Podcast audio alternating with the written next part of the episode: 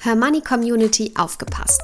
Seit sieben Jahren arbeiten wir von Hermoney daran, dass wir euer Safe Space für alle finanziellen Themen werden. Und jetzt wird aus dieser Vision endlich Realität. Das komplette Angebot von Hermoney gebündelt auf einer Plattform. Videokurse, Community-Bereich, Club-Webinare, Coaching-Sessions, Rentenlückenrechner und vieles mehr erwarten euch. Mehr Infos findet ihr unter hermoney.de slash club.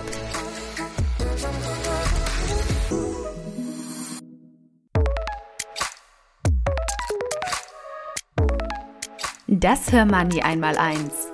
Finanzen einfach erklärt mit Simin und Saskia.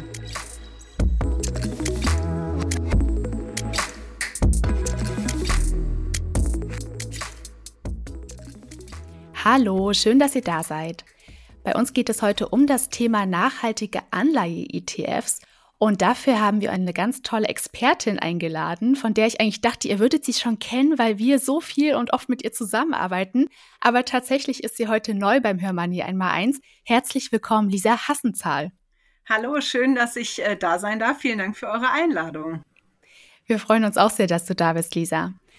Mal kurz für euch zur Einordnung. Lisa ist Wirtschaftswissenschaftlerin, Certified Financial Plannerin, Testamentsvollstreckerin, Finanzökonomin und auch zertifizierte ETF-Spezialistin. Also kein Wunder, dass du so oft mit uns zu tun haben musst, Lisa. Außerdem bist du Geschäftsführerin von Her Family Office, dem ersten Family Office ausschließlich für Frauen. Was ist denn eigentlich so ein Family Office, Lisa? Ja, tatsächlich, der Name ist in Deutschland nicht so bekannt oder der Begriff. Und wenn man es wörtlich übersetzt als Familienbüro, dann führt das manchmal ein bisschen zu Verwirrung, aber eigentlich ist der Begriff mit der direkten Übersetzung gar nicht so falsch. Ganz ursprünglich kommt das daher, eben gerade, wie der Name oder der Begriff vermuten lässt, aus so dem US- beziehungsweise äh, angelsächsischen Raum äh, für sehr, sehr wohlhabende Familien ein eigenes Büro, einen eigenen Berater, Beraterinnenstab zu schaffen, die sich ausschließlich um die Belange der äh, Familie kümmern. Also sei es steuerliche, rechtliche Themen, aber natürlich auch alles, was Kapitalanlage angeht um hier wirklich dafür zu sorgen, dass an alles gedacht ist und eine zentrale Stelle zu schaffen, die den Überblick hat. Und genau das ist eben auch unser Ansatz. Also wir betreuen nicht nur superreiche Familien, sondern eben vor allem, wie du richtig gesagt hast, generell überhaupt richten wir uns an Frauen und hier wirklich auch an eine breite Bandbreite von Frauen, die sich eben ganz besonders eine zentrale Ansprechpartnerin wünschen, die sich eben um alles kümmert, von der Kapitalanlage, aber eben auch rechtliche, steuerliche Fragestellung. So alles das, was du auch ein bisschen eingangs gesagt hast, was ich so mache, das findet sich eben wieder. Das heißt also, wir haben ganz starken Fokus auf finanzplanerischen Fragestellungen. Deswegen sehen wir uns und hören wir uns ja auch oft. Ähm, also die Frage, wie strukturiere ich überhaupt mein Geld? Wie komme ich überhaupt zu meinen Zielen? Wie kann ich meinen Ruhestand planen, aber eben auch bis hin zu Testamentsfragen, Ehevertragsfragen. Also alles das spielt da bei uns mit rein. Und wir haben eben den ganz starken Fokus auf Frauen. Da kann ich ja auch wirklich froh sein, dass du mich äh, auch berätst, obwohl ich keine Millionen auf dem Konto habe. Wir haben ja uns dieses Jahr mal connected, auch im privaten Kontext, weil ich so ein bisschen Unterstützung gebraucht habe bei meiner Altersvorsorge und ich dann noch die eine oder andere Frage hatte, die ich nun an dich als Expertin richten wollte. Und da sind wir ja auch nochmal auf das Thema Anleihe-ETFs gekommen. Die wollte ich ja auch so ein bisschen in meinem Depot mit drin haben, aber selbstverständlich, ich glaube, die Hörerinnen können es schon nicht mehr hören, sollten die natürlich auch grün sein, weil ich mich so grün wie möglich aufstellen möchte. Und das war ja dann so ein Punkt, da haben wir, da kamen wir ins Gespräch, ja. Also Gibt es sowas überhaupt? Wo gibt es sowas? Was kostet das? Bringt das überhaupt was? Deswegen finde ich es ganz, ganz toll, dass du heute bei uns bist.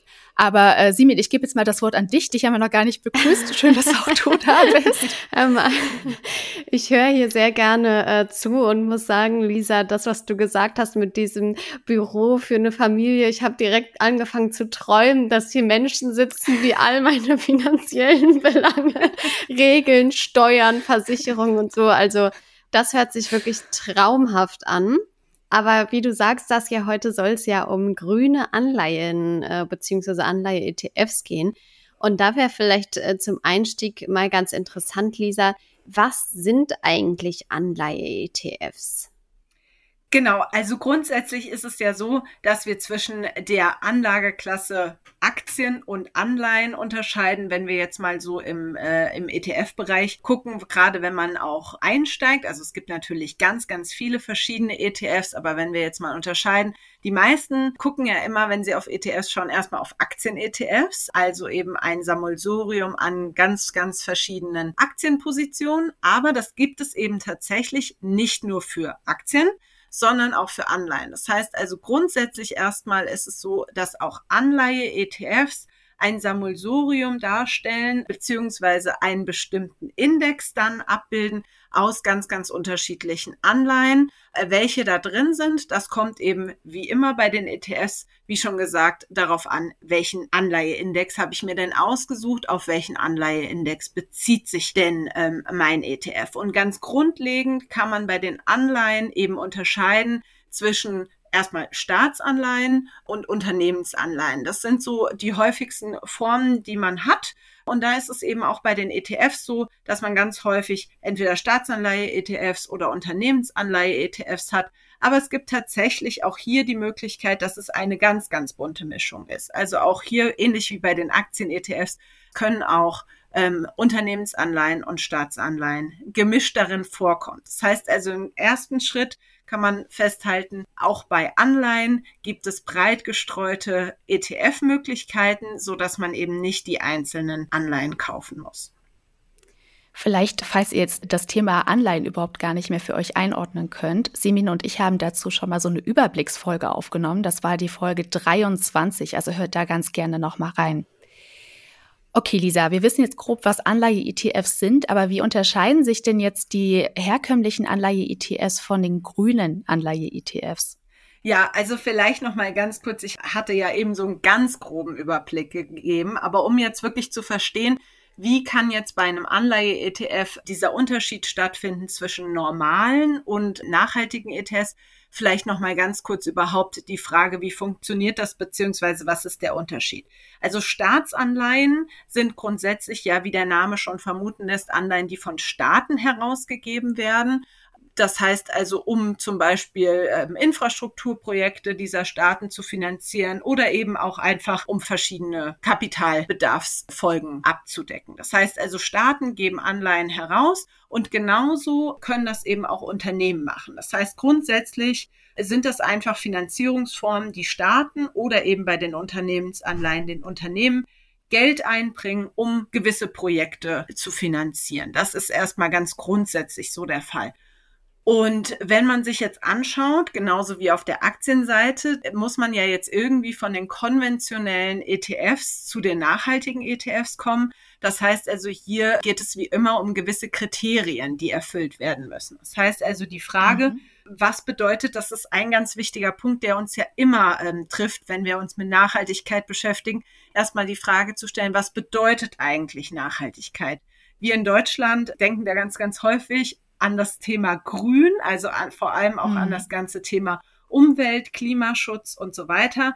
Wir wissen aber natürlich auch von der allgemeinen Kriterien, die auch für die Aktien-ETFs gelten, dass es da teilweise auch um soziale Aspekte geht, dass es da eben einfach auch wirklich darum geht, wie gut gehen zum Beispiel Unternehmen mit den Mitarbeitern um, etc. Und das Gleiche gilt im Zweifel natürlich auch für Staaten. Das heißt also hier schon mal die ersten Kriterien, die da, die da angelegt werden, wenn es dann darum geht, ist ein Anleihe-ETF jetzt nachhaltig oder eben konventionell, dass man schaut, was machen denn die jeweiligen Unternehmen mit dem Geld beziehungsweise die jeweiligen Staaten mit dem Geld. Und hier wird es natürlich auch ganz spannend, weil man sich bei Unternehmen kann man sich das ja ganz gut vorstellen, dass man eben sagt, wenn ich einen Anleihe-ETF von Unternehmensanleihen zusammenstellen möchte, der nachhaltig ist, dann kann ich mir ja anschauen, was sind das für Unternehmen, was machen mhm. die grundsätzlich, also analog auch zu einem Aktien-ETF, zu schauen, eben genau das, was wir, was wir kennen. Wie gehen die, geht dieses Unternehmen oder wie gehen diese Unternehmen mit Mitarbeitern um? Wie gut kontrollieren die ihre Lieferketten, wie gut vermeiden die Korruption, aber natürlich auch alles, was mit Umweltschutz und ähm, Nachhaltigkeitsgedanken im Sinne von Grün zu tun hat. Wie gut schaffen die es denn eben, diese Kriterien zu erfüllen? Das ist auf der Unternehmensanleiheseite natürlich noch ein bisschen klarer und einfacher. Auf der Staatsanleiheseite wird es natürlich schon schwierig, weil Staaten natürlich deutlich komplexer sind und man sich daher schon die Frage stellen muss, welche Kriterien möchte ich denn da jetzt eigentlich heranziehen? Menschenrechte natürlich. Umweltschutz ist tatsächlich vielleicht für einen Staat schon ein bisschen eine komplexere Sache, weil man natürlich sagt, welcher Staat ist jetzt umweltbewusster als ein anderer Staat. Das heißt, hier gibt es Kriterien auf der, auf der Staatsanleiheseite, aber die sind natürlich ein bisschen schwieriger umzusetzen. Und ich muss mir vielleicht dann auch als Investorin einfach selbst überlegen, gibt es Staaten, in die ich vielleicht nicht investieren möchte, denen ich kein mhm. Geld leihen möchte. Und da gilt wie immer der Tipp, auch genau wie auf der Aktienseite auch, wenn ich mir einen ETF ausgesucht habe, einfach mal wirklich reinschauen, zumindest mal, was sind die größten zehn Positionen und da wirklich einfach mal schauen, sind das Positionen, die für mich konform gehen oder sage ich, hm, da sind Länder mit dabei, die passen vielleicht nicht so in meine Vorstellung. Du hast das jetzt nochmal ganz schön dargestellt, Lisa. Man merkt, dass Anleihen einen einfach nochmal ganz anders auch über dieses Thema Nachhaltigkeit nachdenken lassen. Vor allem, wie du schon gesagt hast, auf der Staatsanleihenseite. Und jetzt hast du schon gesagt, man sollte auf jeden Fall reingucken in den äh, jeweiligen ETF beziehungsweise zugrunde liegenden Index. Aber gibt es vielleicht irgendwie trotzdem noch beispielsweise im Namen oder an anderen Stellen Möglichkeiten zu erkennen, dieser Anleihe-ETF ist jetzt nachhaltiger oder bist du der Meinung, da muss man einfach selber auch viel recherchieren? Nein, also es gibt genau wie auf der, bei den Aktien-ETFs auch ganz klare Anzeichen anhand der Namen der ETFs, dass dort was mit Nachhaltigkeit sozusagen versteckt ist. Ähm, das ist zum einen die bekannten drei Buchstaben ESG. Die kommen ganz, ganz äh, häufig vor in den Namen. Das heißt also, da kann man auf jeden Fall schon mal erkennen, da ist ein Nachhaltigkeitsaspekt mit drinne. Da werden gewisse Filter angewandt. Und zum anderen, das ist eben eine ja, Besonderheit nochmal, die dazu kommt auf der Anleiheseite. Das sind die sogenannten Green Bonds. Das heißt also, wenn ich mhm. ETFs ähm, suche und auch da habe ich äh, auf den, äh, auf den bekannten Suchplattformen für ETFs immer die Möglichkeit, auch bei den Anleihen schon mal ganz gezielt nach Nachhaltigkeits-ETFs zu suchen, dann werde ich eben ganz normale, in Anführungszeichen, nachhaltige Staats- und ähm, Unternehmensanleihe-ETFs finden, aber zusätzlich eben auch ETFs, die den Begriff Green Bond mit im Namen tragen. Und das ist dann nochmal ein ganz, ganz deutliches Zeichen, dass hier wirklich Nachhaltigkeit auch nochmal in einem ganz anderen Fokus steht. Denn Green Bonds sind wirklich nochmal, ja, sozusagen eine separate Gruppe von Anleihen, die sowohl Staats- als auch Unternehmensanleihen sein können, aber eben ganz, ganz gezielt nachhaltige Projektfinanzierung sozusagen abbilden. Das heißt, es können Infrastrukturprojekte sein, es können Gebäudeprojekte sein, aber eben auch zum Beispiel Anleihen von Unternehmen, die ganz gezielt im Nachhaltigkeitsbereich agieren. Also hier wirklich nochmal ein Begriff, nach dem man Ausschau halten kann, der dann zeigt, hier steht Nachhaltigkeit wirklich stark im Fokus. Okay, das klingt gut. Daran können wir uns ja fürs Erste orientieren. Aber hast du jetzt auch mal so ein paar Beispiele, was für Staaten und Unternehmen in diesen Green Bonds oder in den nachhaltigen Staatsanleihe-ETFs oder Unternehmensanleihe-ETFs drin sein könnten?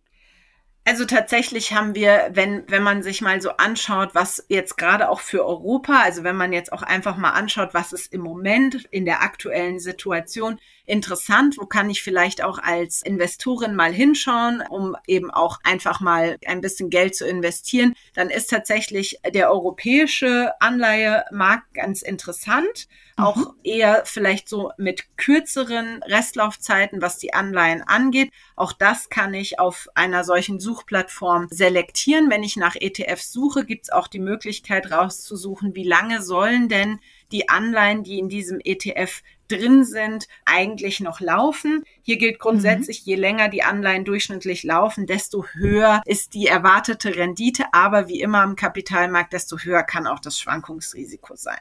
Deswegen im aktuellen Fall vielleicht eher kürzer laufende Anleihen und dann eben im europäischen Umfeld. Und wenn man sich da anschaut, wer ist da, wer ist da so enthalten, wenn man die Staatsanleihen anschaut, Frankreich ist sehr weit vorne immer in solchen ETFs.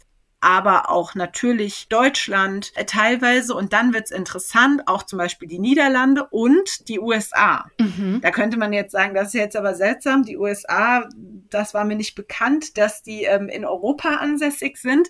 Das liegt daran, gerade, also jetzt gerade wenn man dann bei den Unternehmensanleihen schaut, geht es nicht unbedingt darum, wo das Unternehmen eigentlich herkommt, sondern was das für Unternehmensanleihen sind.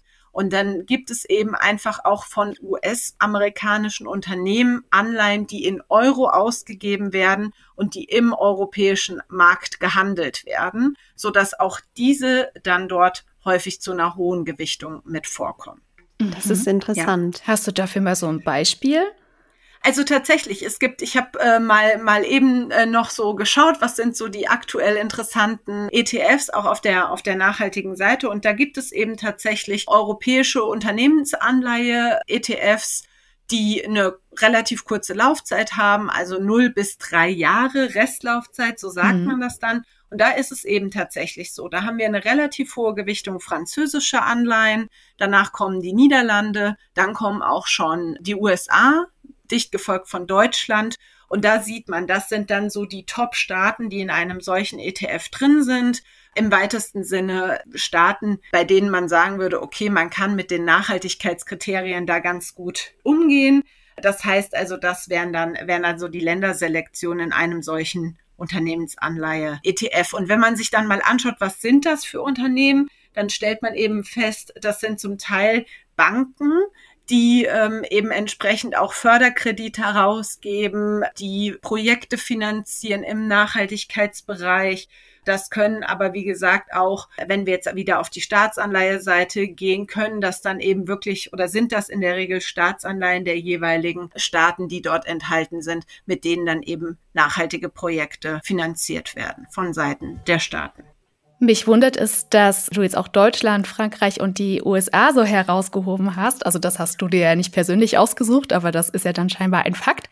Ich hätte jetzt eher mit sowas wie Skandinavien gerechnet tatsächlich. Ich hätte jetzt so, aber ich bin da natürlich auch Laie, damit gerechnet, dass die uns da um Meilen schlagen, aber tun sie nicht, oder? Tatsächlich, also wenn man sich mal die Zusammensetzung anschaut, stellt man fest, dass jetzt in den klassischen Anleihe-ETFs, die, also in den klassischen nachhaltigen Anleihe-ETFs jetzt nicht ganz gezielt Green Bonds, wir doch eher im Bereich der eben genannten, also Frankreich, USA, Niederlande, Deutschland. Das ist tatsächlich so das, was dort ganz, ganz viel vorkommt. Liegt aber eventuell auch daran, je nachdem, was ich mir natürlich aussuche, wenn ich die Vorgabe mache, es sollen in Euro ausgegebene Anleihen sein, um eben auch kein Wechselkursrisiko zu haben, mhm. dann fallen natürlich in norwegischem Kronen oder entsprechend anderen skandinavischen Währungen ausgegebene Anleihen etwas raus. Ah, Aber wenn verstehe. man sich wirklich auch mal anguckt, wie die Länderverteilung ist, auch gerade in Europa, dann stellt man fest, Deutschland ist tatsächlich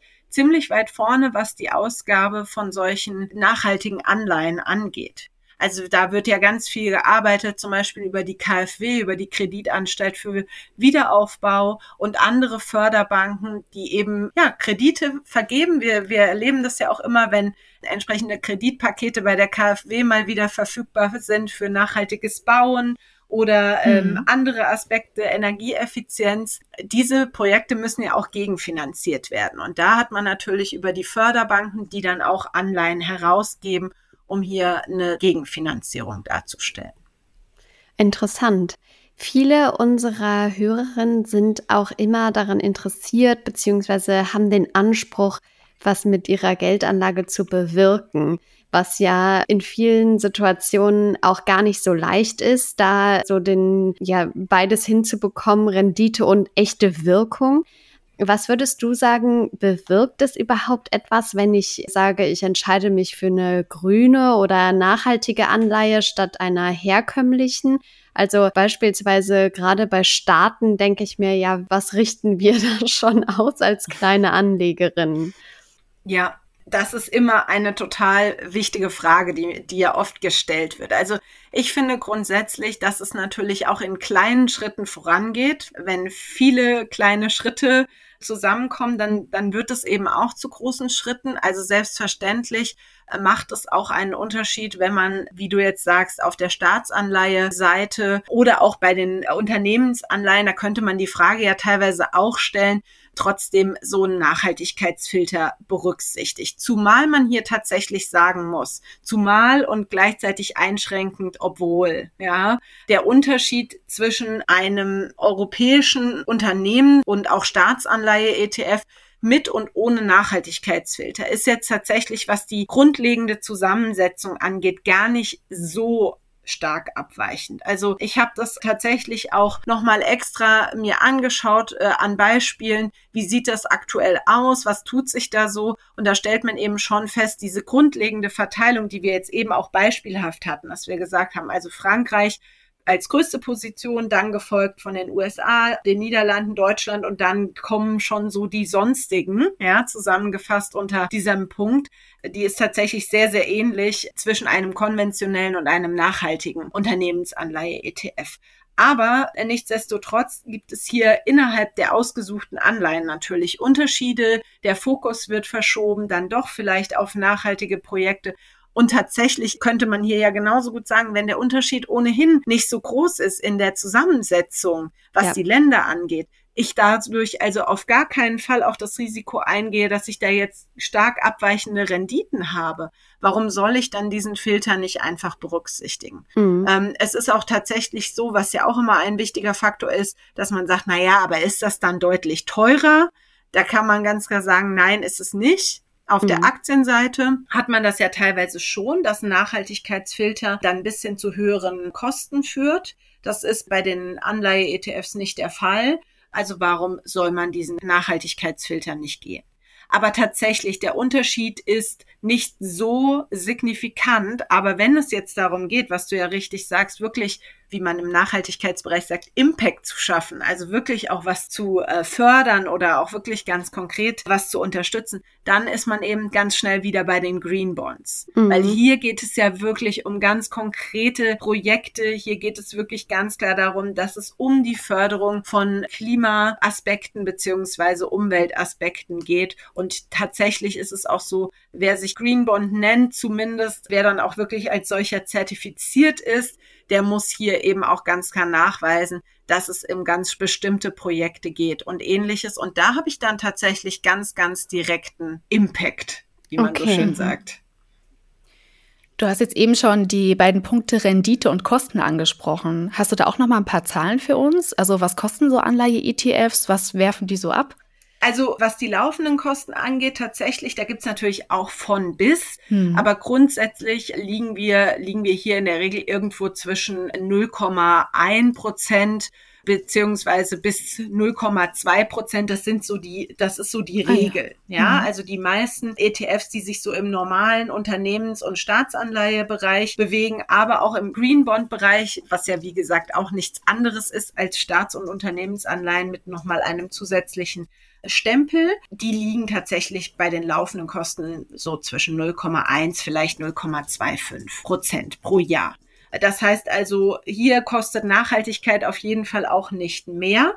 Was die Rendite angeht, ist es eben wie bei konventionellen Anleihen auch. Die wird natürlich dadurch bestimmt, was ich vorhin schon gesagt habe nämlich eher kürzere Restlauf, also Rest beziehungsweise Laufzeiten in meinem ETF und vielleicht auch eher Unternehmen mit guter Bonität, also mit eher geringem Risiko, so dass auch die Wahrscheinlichkeit sehr, sehr hoch ist, dass ich mein Geld ganz normal zurückbekomme und so weiter, dann ist die Renditeerwartung eben etwas geringer, dafür mein Risiko auch. Je länger meine Laufzeiten sind und je höher das Risiko ist, dass das Geld eben vielleicht nicht von allen Anleihen zurückgezahlt wird. Also das sind ja immer die zwei Parameter, die bei den Anleihen ganz generell wichtig sind. Mhm. Wie lange laufen die Anleihen noch und wie hoch ist denn die Wahrscheinlichkeit, dass mein Kreditnehmer, meine Kreditnehmerin auf der anderen Seite mir mein Geld wiedergibt? Das ist natürlich, wenn ich da eher ins Risiko gehe, dann habe ich auch höhere Renditen. Was heißt es in Zahlen? Also tatsächlich liegen wir auch im Nachhaltigkeitsbereich aktuell, was zum Beispiel europäische Unternehmensanleihen angeht, bei einer laufenden Renditeerwartung für ein Jahr von ungefähr vier Prozent. Mhm, okay. Vergleichbar mit Festgeld also. Ganz genau. Vergleichbar mhm. mit Festgeld, mit dem großen Vorteil, dass man jederzeit an das Geld ran kann. Aber es ist natürlich wiederum keine Garantie. Das heißt also, bei Festgeld weiß ich ja, ich bekomme auf jeden Fall die vier Prozent. Bei den Anleihen ist es so, die schwanken zum Teil ja auch. Das heißt also, diese, diese Renditeaussicht von vier Prozent ist eben tatsächlich zum einen die Verzinsung, die, die die Anleihe ja bietet und zum anderen eben auch der Kurs, den die Anleihe ja noch aufweist. Das sind ja immer so die zwei Komponenten, aus denen sich eine Anleiherendite zusammensetzt. Aber tatsächlich bei kurzlaufenden europäischen Staatsanleihen ist das Kursrisiko relativ überschaubar.